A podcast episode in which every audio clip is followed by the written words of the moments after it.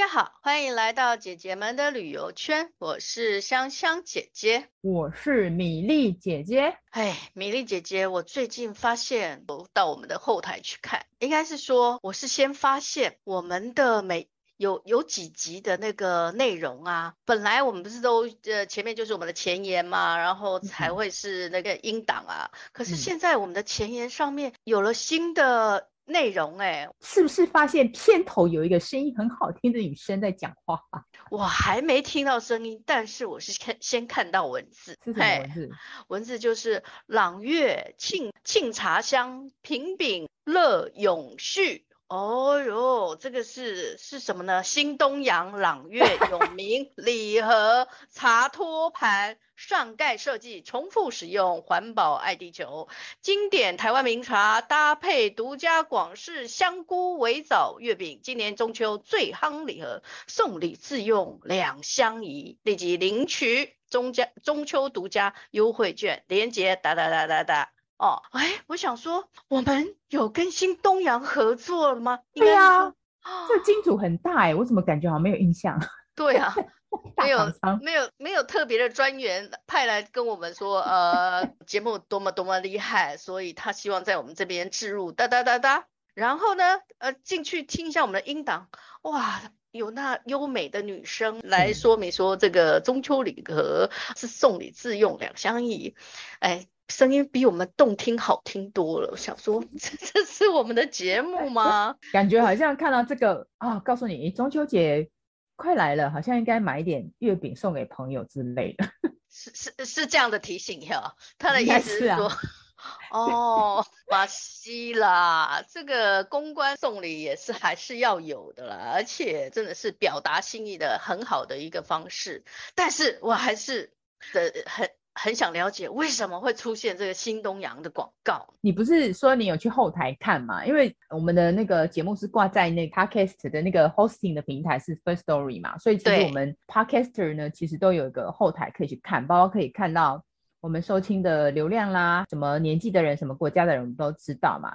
那你看的那个应该是有关广告的部分。哦，是的，应该是广告了耶。所以我们真的进入那。赚钱的 podcast 了吗？因为好像是哦。不过我发现后来后台那个广告已经下档了耶。对啊，就是我们要播出的前两天，那时候还非常开心的，呃，想说要叫大家，哎，有机会赶快去刷。结果没想到哈，什么中秋节的还没有到，它的音档居然已经下架了，就是连文字啊、呃声音啊都不见了，就已经没有了。那等于说它广告就没有再走了。然后那时候我就很扼腕。没有截图，香香姐姐，你有截图吗？我有，我有，耶！Google 播客上面我还是有把它给截图下来。对，到时候可以放上去。有图为证。对，我们可以放到 IG，表示说我们不是在胡乱的，嗯、是真的有广告 进来的。是的。可是我们这一集还是要针对，就是有这个做引子嘛，那我们就这一集跟大家来分享说，Podcaster 要透过哪些方式可以有。一些不管主动或被动的收入，然后香香姐姐可以解释一下这样。之前呢，我们我其实有在小小的了解一下，到底我们 录这个 podcast 到底有什么收入的管道，怎么赚钱呢？然后当然就是去爬文啦，然后或者是观察别人的呃赚钱的方式啊，他们有说到啦，其实比较多的有几种吼。嗯，例如什么业配和广告，大家在看 YouTube 呃影片的时候，其实也都会有一些那个广告跳出来啦，或者是业配的声音。嗯、那 Podcast 应该就是声音嘛，或者是刚刚我们看到的那个、嗯、呃前言的解释。那第二个是叫做呃销售线上课程，对，确实有些 Podcast 他们就会在他们的节目里说他的线上课程是什么啦，然后就会导到他们的呃线上课程的平台去。再来。就是呃订阅制会费收入，好像是他们的 podcast 是要订阅的。如果真的要听，你就要先缴一笔会费。再来就是要开发那个周边的商品，就是说有一些比较特定的主题或领域的，他们可能就会定制一些周边商品。例如上上个礼拜我去那个文博会那些的 IP，嗯嗯、呃那个贴图，哇，它就很多周边商品。再来就是跨平台经营，可能他们在制作 Podcast 的同时，他也有其他的平台可以一起跟他们做推广。还有当然有一些是真的是咨询服务的，还有就是那抖内，对，我们没有，我们目前为止没有人，目前没有人抖内。哎，我我跟你讲，我其实很想自己试着抖内，然后后来发现，哎，我抖内的钱那个平台要抽成，我想啊，那算了。是哈，对，不然他们靠什么活？啊、是不是、欸、啊？我本来是自己很想要一个叫做所谓的被动收入了。嗯、那被动收入，他们这里有一个手法叫做那个叫做什么、啊？联盟行销。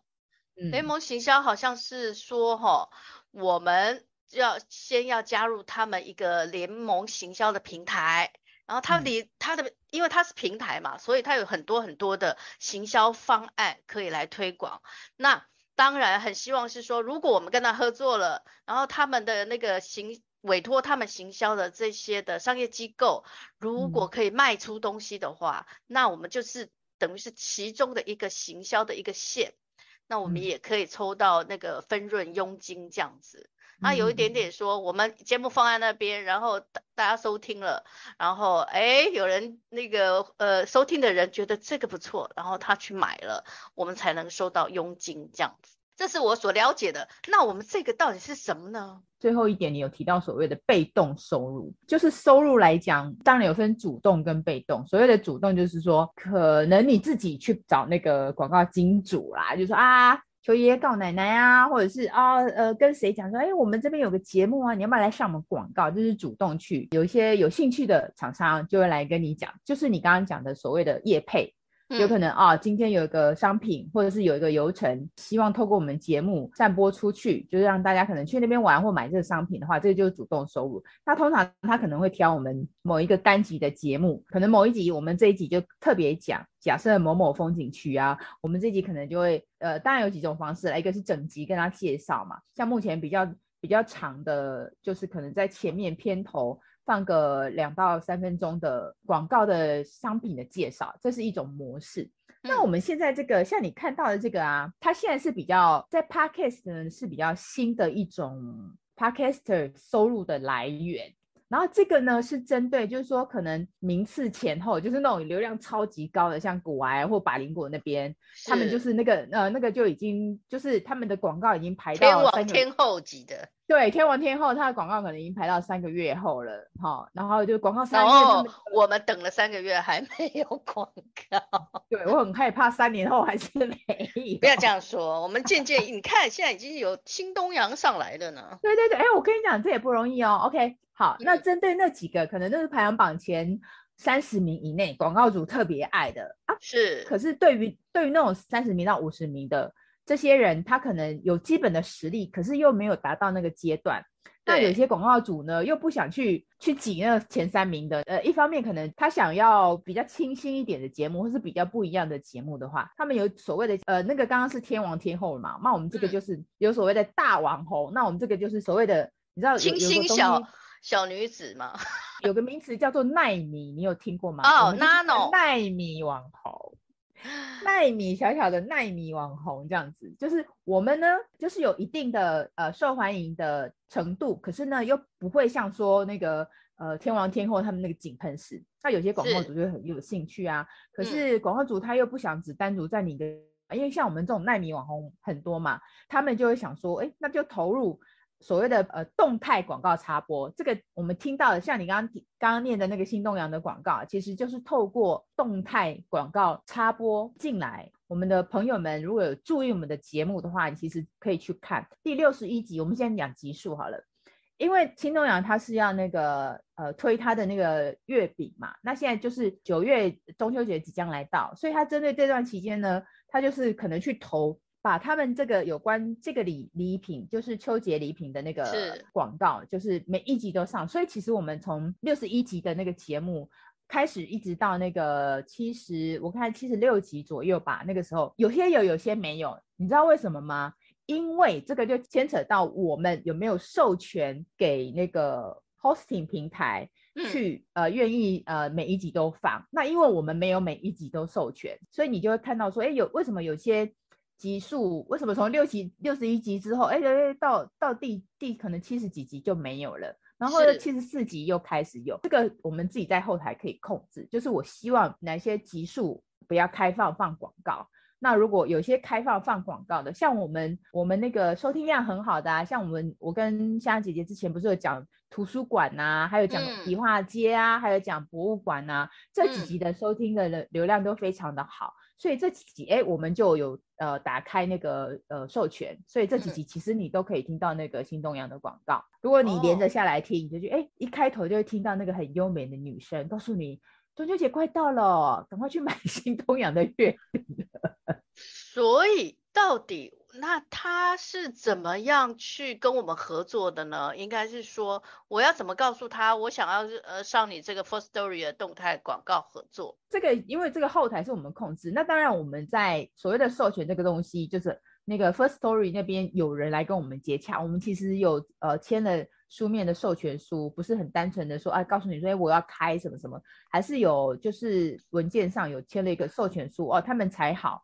呃，去做这样的投放的广告，这样。哦，所以你说上回我们在那个呃某一个咖啡馆，然后你说这个是广告授权书，然后我们就签名寄给对方，那个就是哦。对 对，我在某个路易莎咖啡馆拿一张纸出来，然后叫香香姐姐签名加盖章。我跟她联络的时候说，哎，你要记得盖印章，这样。这是我们，她是自己签的，卖身契都不知道。没有啦，因为她那张授权书上面有特别注明，因为我们。其实我们有仔细看过，它不是那种很正式的，它其实有点像同意书啦，就是同意说可以投放到广告上来，不是说很非常正式的，可是一个基本的文件。有些广告主会知道说，希望说，哎，我投，就是说我希望投要有一一万个流量，我付你一笔钱，嗯、这是一种方式。是，那当然就是可能有些说是哦，我我就是投放这几个节目一个月，我给你一笔钱这样子。那这是针对那个广告主嘛？嗯、那以我们来讲，以我们需要 money 的人来讲。他就会算说，哎，如果大家点击我们有广告的那一集，点击可能点击一千次，就会有一笔钱，多少钱呢？哦、目前还是不要告诉你们，那是商 业机密。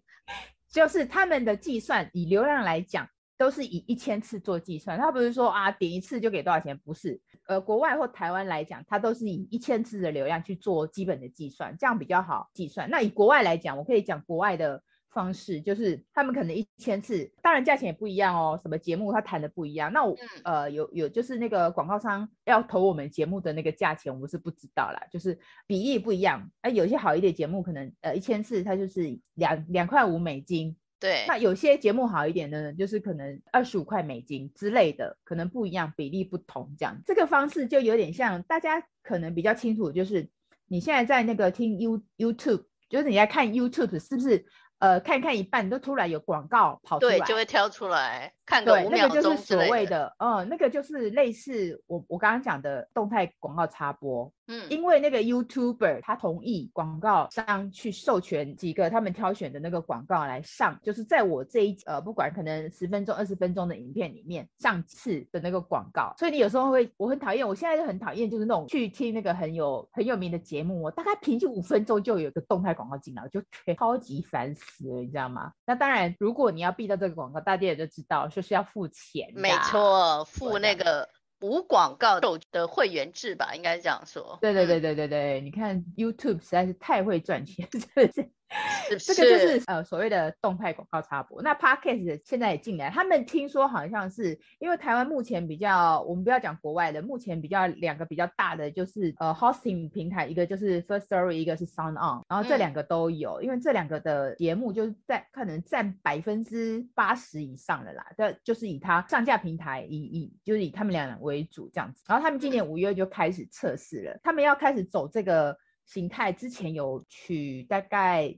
三十个节目去做测试，像 First Story 啊，挑三十个节目去做测试。听说哦，这样测试下来哦，有些 Podcaster 有赚到两万多，就是整个那个流量，他已经有其实有收到这些被动式的那个广告的收入。当然有有那种几万块的，也有当然也有几千块。每个人因为你点击的流量不一样嘛，是。那所以有可能我们在这个广告期待中就会有收入，耶。Yeah.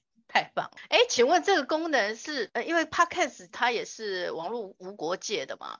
嗯、那是只有对哪些国家的创作者开放？假设以新东阳来讲，他们没有挑节目哦，因为他们现在没有办法指定某一个节目。譬如说，假设我是新东阳，我要投节目，我不是说啊，我只要我只要投姐姐们的旅游圈，不是，它是按照类别，像我们是休闲类嘛。那他可能就是，譬如新东阳就讲说，哎、欸，我那我要投给休闲类，然后在排行榜前几名的，因为我们在 KKBOX 基本上都是大概三十名以前嘛，那他可能就是以这样子的基准去呃决定他要投哪几个节目，并不是所有的休闲类的节目都有，嗯，所以基本上我们可以雀屏中学应该要感到开心跟得意吧？是的，没错。然后好像这个也是仅对这个 IP 位于台湾的创作者开放。我看他后来有他们的那个说明了，就是说只有台 IP 在台湾的创作者，他们才会做这样子的广告动态的服务。所以像投放的传播公司或者行销公司这种媒介啊，他们就多了一项工作，就是可以帮广告主，然后来选择呃哪一些 Podcast 他们可以去投放。那当然，中间又又可以加惠到我们这个 Podcaster，我觉得是蛮好的一种呃正向循环的一个，我觉得蛮好的。广告主他也找到新的投放广告的方式，然后 Podcaster 我们在创作的时候又有可以激发我们再往前进的这个金钱的力量。对呀、啊，蚊子再小也是肉，好吗？几百块钱也是钱，是我觉得就是钱的部分。是还好，我觉得是一种鼓励吧。我觉得就是有点呃被看见，起码被金主看见，嗯、对不对？是，对，就可以就可以知道有这样子的一个钱多少不是问题啦。我觉得就是一个，哎，你你的节目有广告，表示广告商也认同，然后那也当然也表示你的那个收听量有一定的呃水准以上这样子。我就观察了几个跟我们同类型的，有些像譬如说以旅游为主的话。并不是每个节目都有，我大概看了真的不多哎、欸，大概可能不到十个这样子。哇、啊，对，那当然就是新东阳是一个，那我有看到另外一个，也是他是讲比较讲自助型的，他的广告的内容就不同，他就是上，他也是跟我们是大概同时间哦，就是最近的，然后他就是那个诶、欸、K K K T V，呃，好好，另外一个就是不是新东阳的广告，就是他广告其实是不一样。目前我看到是这两个。广告同时在在 online 在做这样子，所以就是还蛮特别的一个现象啦。那我觉得也可以鼓励想要做 podcast，你要就是不要怕，不要怕没有人欣赏。最主要就是说你一定要，对你真的要坚持下去，坚持持续。嗯，像我们自己也在也去听别的比较。同类型的，像我也会听一些有跟旅游相关的，啊，不管是国内或国外啊，这样像我们的好朋友啊，是加他们 B 面旅游啊，嗯、我也是，他每一次上线我都会听一下，嗯、就是观察到比较可惜的，就是有一些其实我之前在看的一些跟旅游相关，我觉得也还不错，可是他们都断更了，就是没有持续下去，我是觉得蛮蛮可惜的，真的哈、哦，对，所以我们要继续下去。米莉姐姐、香香姐姐加油！我们会一直长长久久，就是不停更，然后很努力的往前进，对吗？对，你看为什么我们今天会讲这一集呢？我们俩就在开玩笑说，因为实在是想不到主题，就只好讲，就只好讲跟那个我们旅游无关的那个被动呃不动态广告插入这个事情。不过我觉得也是一个资讯啦，就是让大家知道说。嗯哦，Podcast 的不管是哪一种类型的人啊，他到底有哪一些地方可以找钱过来这样子？其实呢，那个 First Story 它其实也有很贴心的说，怎么样成为 First Story 动态广告的合作伙伴。